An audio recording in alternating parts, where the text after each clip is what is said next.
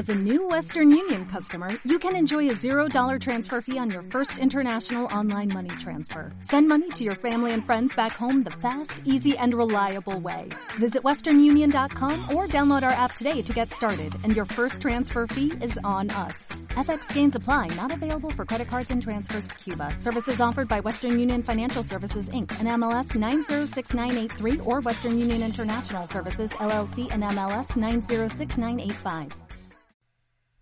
Bienvenidos a un nuevo podcast de Yo Virtualizador. Hola, soy Samuel Sanquejo de Yo Virtualizador y hoy os traigo este nuevo podcast. Hoy toca hablar de escritorios.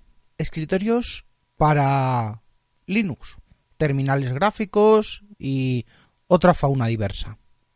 Esto viene en parte por el programa de WinTablet de Linux del otro día, porque lo tenía yo por mi lado también mmm, pendiente y lo estaba preparando desde hace bastante tiempo ya. Y sobre todo viene de las X, de X Windows, de Windows System para Unix, para Linux. Bueno, el origen de todo esto lo teníamos en X, porque un demonio dentro de Linux se hacía con el control de la tarjeta gráfica del ratón para mostrar imágenes por píxeles en lugar de caracteres. No sé si dejarme el funcionamiento de esto para un podcast especial o para la saga que haré de, historia o para que... Bueno, ya veremos cómo vienen dadas. De un tiempo hasta, esta parte, hablo de 10 o 15 años hacia acá, las cosas han cambiado bastante han cambiado los motores, han cambiado prácticamente todos los protocolos y sobre todo las implementaciones, y no solo por seguridad. Hoy no toca hablar de Windows. Bueno, hablaré lo justo y necesario y siempre como cliente. Quiero centrarme en la posibilidad de trabajar con un servidor Linux en modo gráfico, con un servidor de terminales o de dar soporte a clientes que tengan eh, Linux en su escritorio. XDMCP. Estas cinco letras son el origen. El Xdesktop Manager Control Protocol. El subsistema gráfico de, de Linux está compuesto por tres partes. La parte del demonio de bajo nivel, que es el demonio de X, la parte del demonio de alto nivel, que es el Desktop Manager, y una parte intermedia, que es el Session Manager. No voy a profundizar más en este tema porque hay literatura saco, tampoco es necesario para el tema de hoy, salvo lo del Session Manager, y podemos considerar las diferentes combinaciones como un todo. El demonio de X, eh, al menos eh, los que he conocido y he usado, y alguno he compilado, claro. Y sobre todo los que he configurado mm, y muy y a veces muy a bajo nivel son XFree86 y creo que eso antes de eso también he catado alguna implementación de X11R4 y de X11R6. Eh, también Xorg y también Wayland. Todos ellos son motores que trabajan para que podamos utilizar eh, los controladores de las tarjetas gráficas en su plenitud, o por lo menos lo intentan. En la parte del Desktop Manager tenemos, eh, por ejemplo, bueno, perdón, Desktop Manager no, la parte del Session Manager. Tenemos, por ejemplo, a XDM, que sería el gestor genérico antes de la existencia de Nome y de otros. También tenemos GDM, que es el gestor de, de nombre y reemplazo para XDM y para también para otros. Tenemos, bueno, más bien teníamos a KDM como gestor de KDE. Actualmente está reemplazado por SDDM. Por último, el más apreciado para Raspberries y demás hardware limitado de bajo coste, el LightDM. Este, si no me equivoco, viene de la mano de Canonical directamente. Es un aporte suyo. Bueno, seguro que hay otros, pero considero que estos son los más relevantes. En modo local, Esto es muy simple, ya que el Display Manager de turno controla el hardware de forma local y no necesita exportar terminales.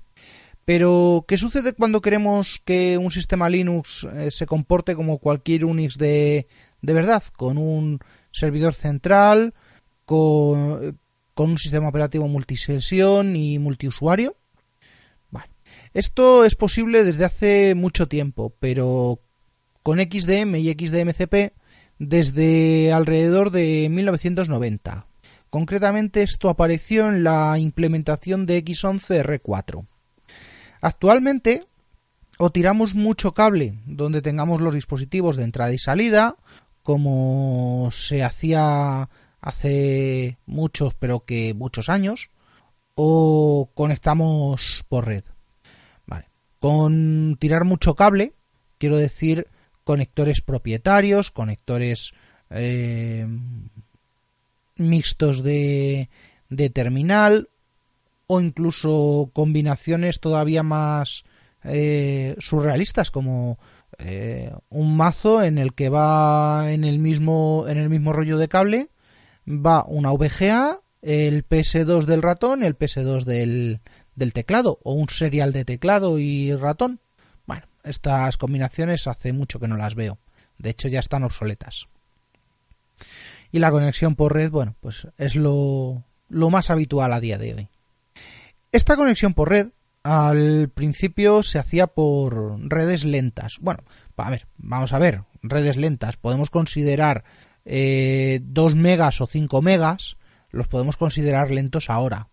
Y en su época se hacía con protocolos eh, no protegidos o poco protegidos y con medios de la época, claro. Por ejemplo, en sus orígenes, una conexión XDMCP desde un ordenador en una red al servidor de consolas del CPD se hacía con el cliente X de turno. Recuerdo haber accedido a máquinas Solaris para manipular Deslam de Alcatel con un gestor gráfico desde ¿qué tenía yo en aquella época? Windows 98 probablemente y Reflexion X o, o acceder a, a otros gestores, por ejemplo los de Nortel con eh, con de Hummingbird.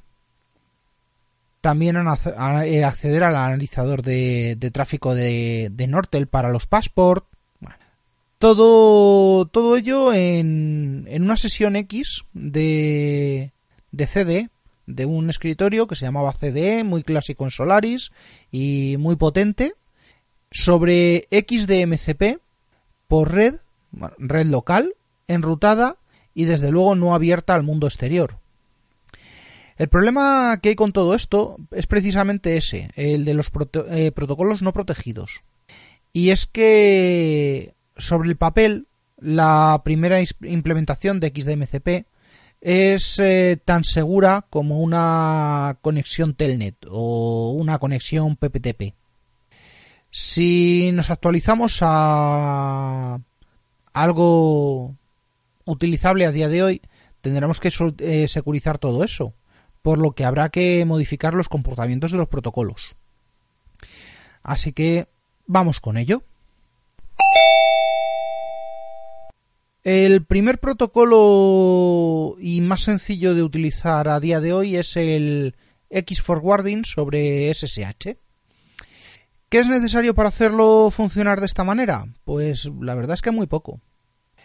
Voy a usar lo más básico y no, el PuTTY no es lo más básico. Vamos a utilizar un cliente que me recomendó una antigua compañera de trabajo que trabajaba para Oracle Oracle, me recomendó MobaXterm. MobaXterm para Windows eh, es un software mm, privativo con una pequeña parte libre, eh, requiere registro, soporte y tal, pero si es para uso no comercial, no contraviene la licencia utilizándolo. Así que lo mismo que VMware Player lo utilizaremos de esa manera. Una vez descargado e instalado, pues creamos una nueva sesión.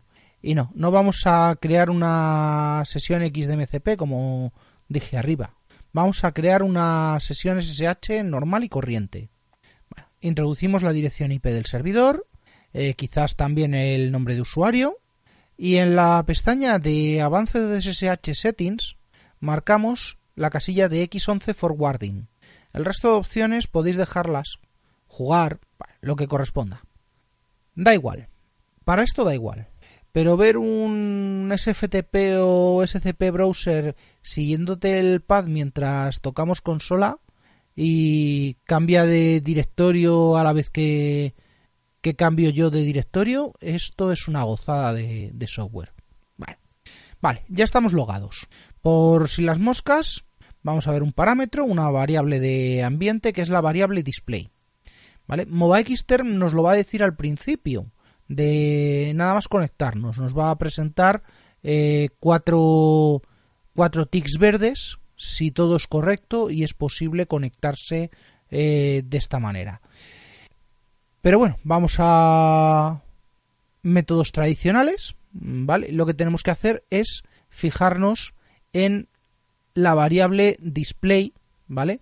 Lanzamos export display, todo en mayúsculas, claro y debería respondernos localhost 2.10.0. Si nos, resuelve otra cosa, bueno, pues habrá que jugar luego con el, con el cliente de X, pero en principio esto debería ser lo normal, corriente y moliente de cualquier, de cualquier servidor, de cualquier sistema recién instalado. Bueno, en nuestro caso, el cliente de, de, MobaXterm eh, tiene un servidor X eh, implementado, interno. Veremos a la derecha, arriba a la derecha, un botón que pone X Server. Al situar el ratón sobre él, nos va a decir qué IP y pantalla, con qué IP y qué pantalla estamos trabajando. En mi caso será la interfaz primaria del equipo. Otra historia que ya, eh, ya contaré y que tiene cierta importancia en el procesamiento de paquetes en Windows, pues eh, va relacionado precisamente con esto, con el orden de las interfaces. Yo escucho en la 192.168.254.1, que es la IP del adaptador host only de VMware, y el display es el 0.0 por lo que cualquier cosa que invoque con capacidades X desde el SSH debería mostrarme algo en pantalla, fuera de la pantalla del SSH. Bueno, pues vamos a invocar algo, por ejemplo. Voy a invocar, eh, voy a conectarme a mi portátil, el portátil de la, de la cocina, por ejemplo, el que tengo para ver películas. Y ahí mismo voy a lanzar nome-system-monitor. Y antes de darle al intro, espacio y ampersand. El símbolo de ampersand corresponde al ASCII 38 y en la distribución normal del teclado estará en la parte superior de la tecla 6. Vamos, normal, el teclado español de España, eh, página de códigos 850 eh, y estándar 8859-1 u 859-15. Pero bueno, eso es lo que, lo que el material con el que trabajo. El uso de, este símbolo, del ampersand, al final de un comando, sirve para mandarlo a segundo plano, para poder recuperar la, la shell y no tener que abrir una nueva conexión al servidor para continuar trabajando. Y bueno, a ver, yo tengo, ahora me acabo de dar cuenta, tengo KDE, así que quien dice nome-system-monitor ampersand dice también Firefox ampersand. ¿Vale? Y ahora sí me muestra, en vez de decirme que comando no encontrado, que instale Nome, pues no, no quiero instalar Nome, que va muy bien con KDS portátil. Eh, bueno, pues eh, ahora sí me ha abierto el navegador Firefox. En la consola de SSH recupero la shell. De vez en cuando veo diversos eh, en diversas referencias al subsistema X y al subsistema de KDE y a SDDM. ¿Vale? Todas estas referencias son la salida de STD out y de STD error, ¿vale? Las salidas estándar de cualquier proceso POSIX. Bueno, lo que vais a ver, la ventana que se ha abierto, es el navegador Firefox de la distribución. Bien. ¿Que no es bonito? Bueno, es cierto. Mm, esto es lo que es y yo no soy demasiado fan.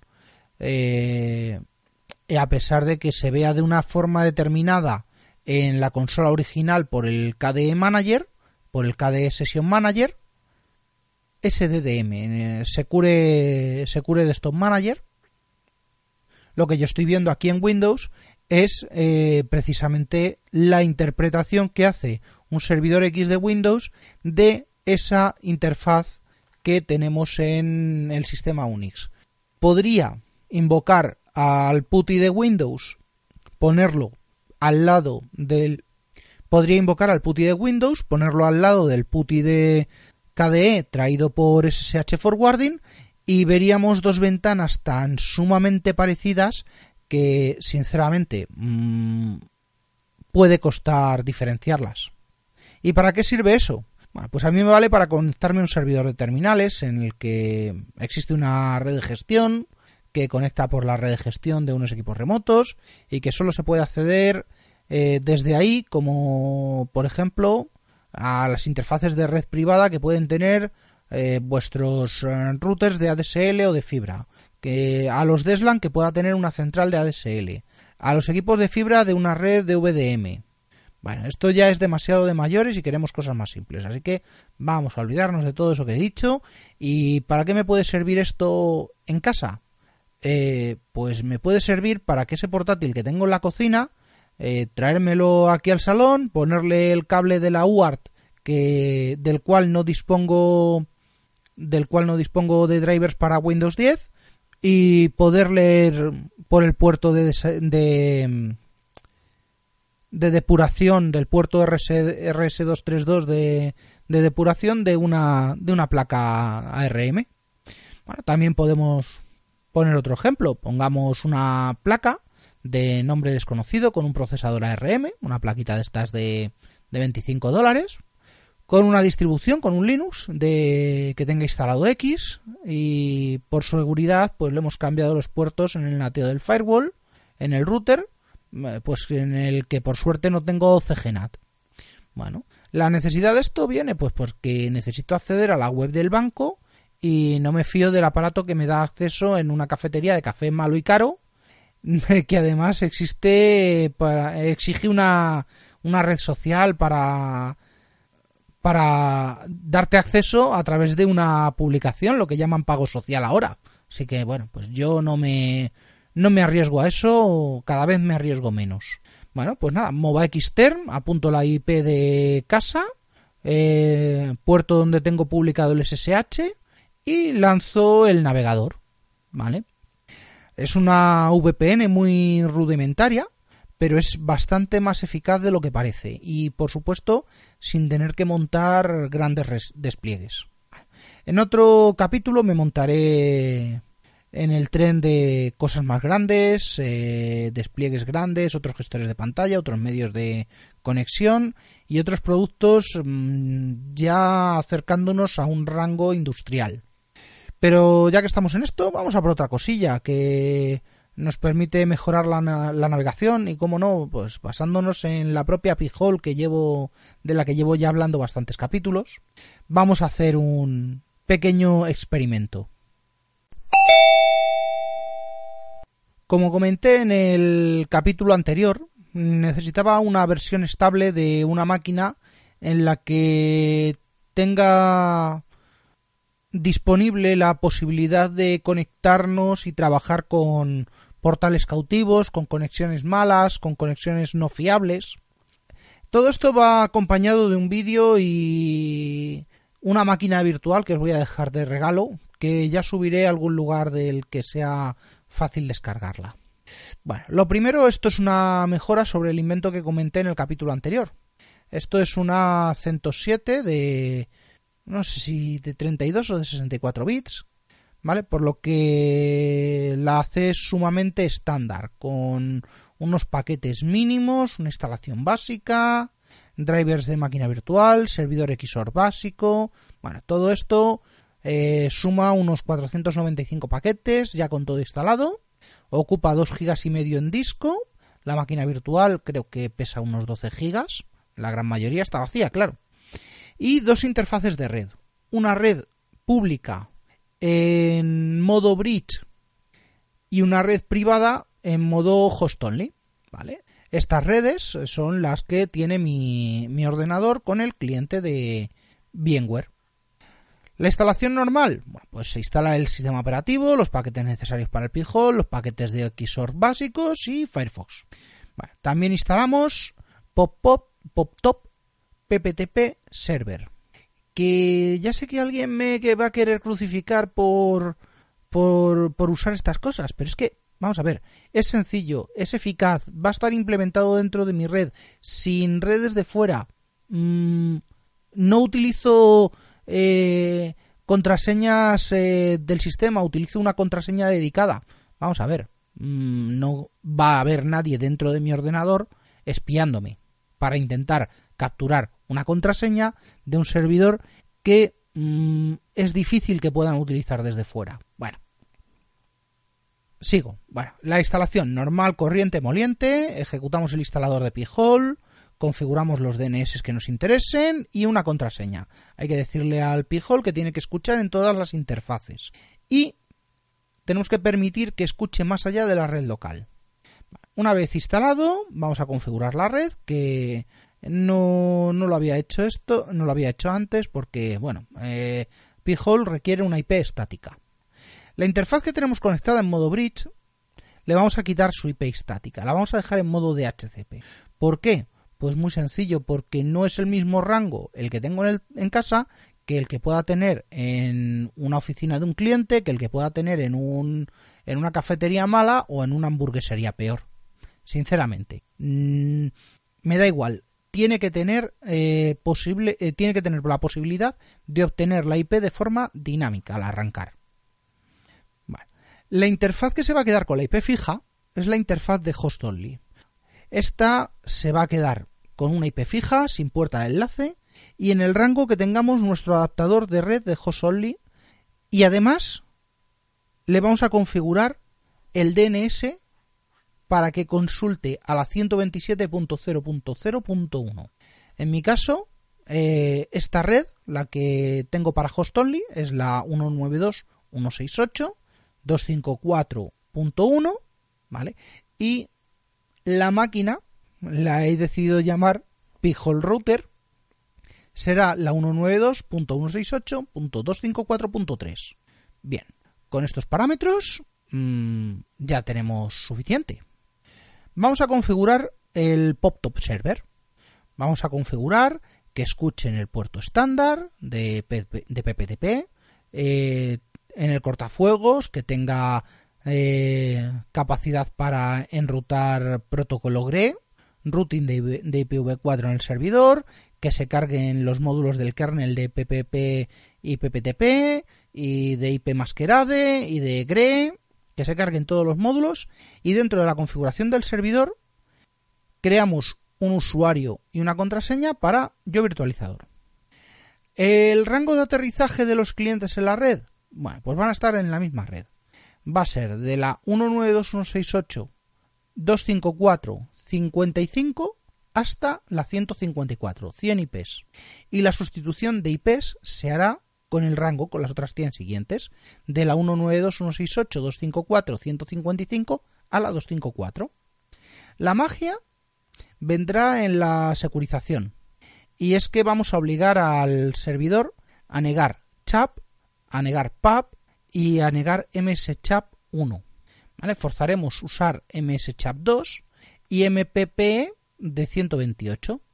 Ya sé que un IPsec de certificados iría más seguro, pero es que pero esto cubre el, expediente y puesto que el túnel que vamos a realizar es a través de, la IP del adaptador de Only, pues oye, que, que a mí me sirve.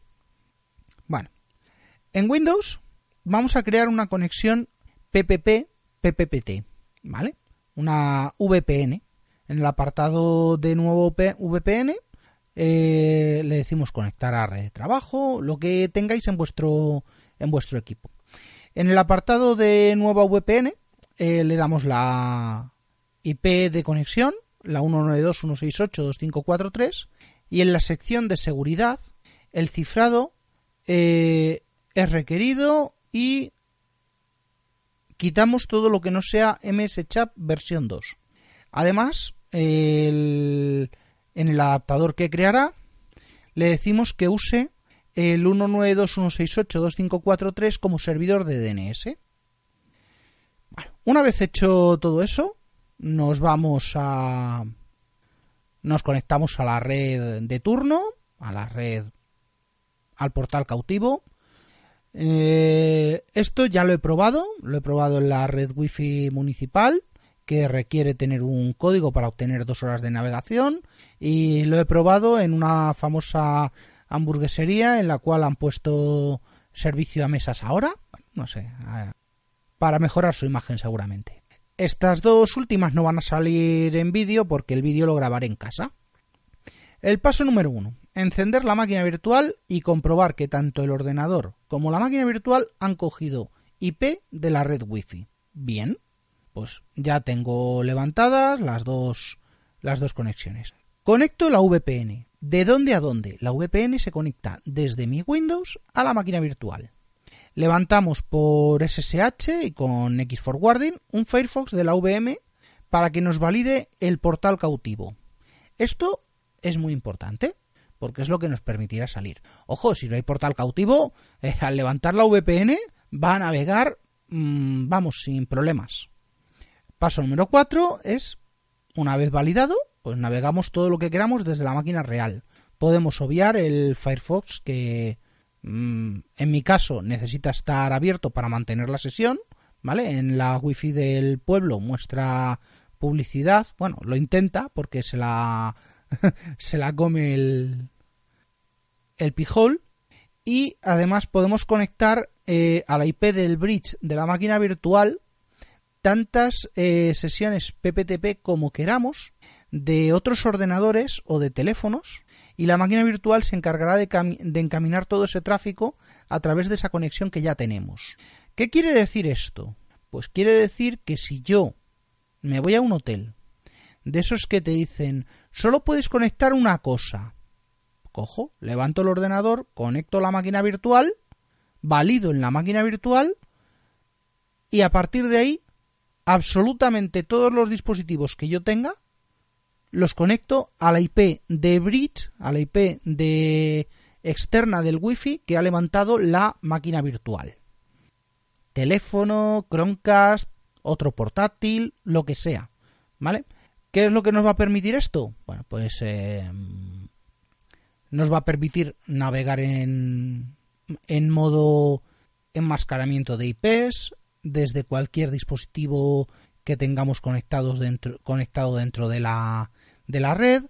Mm, nos va a permitir un ahorro sustancial de datos si en vez de hacerlo contra la wifi del hotel lo hacemos contra eh, un móvil en modo punto de acceso compartido.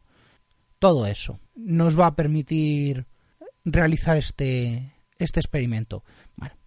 Eh, como decía, pues esto es aplicable a los hoteles donde hacen estas cosas, como ya conté en los audios de mis vacaciones del año pasado, donde las conexiones están limitadas a un solo dispositivo.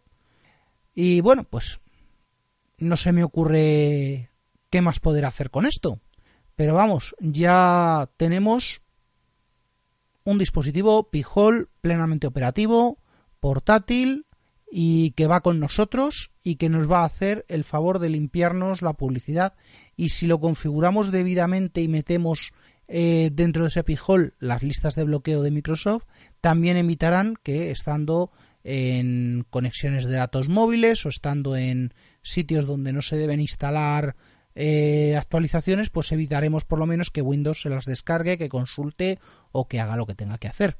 Con todo esto, creo que queda terminada la disertación de este fabuloso montaje del Pijol, que, que además ganaremos en protección, eh, por lo menos casi tanto como la que tenemos en casa, ya que nos va a defender, va a ser un rute, perdón, un cortafuegos personal para todo lo que conectemos ahí.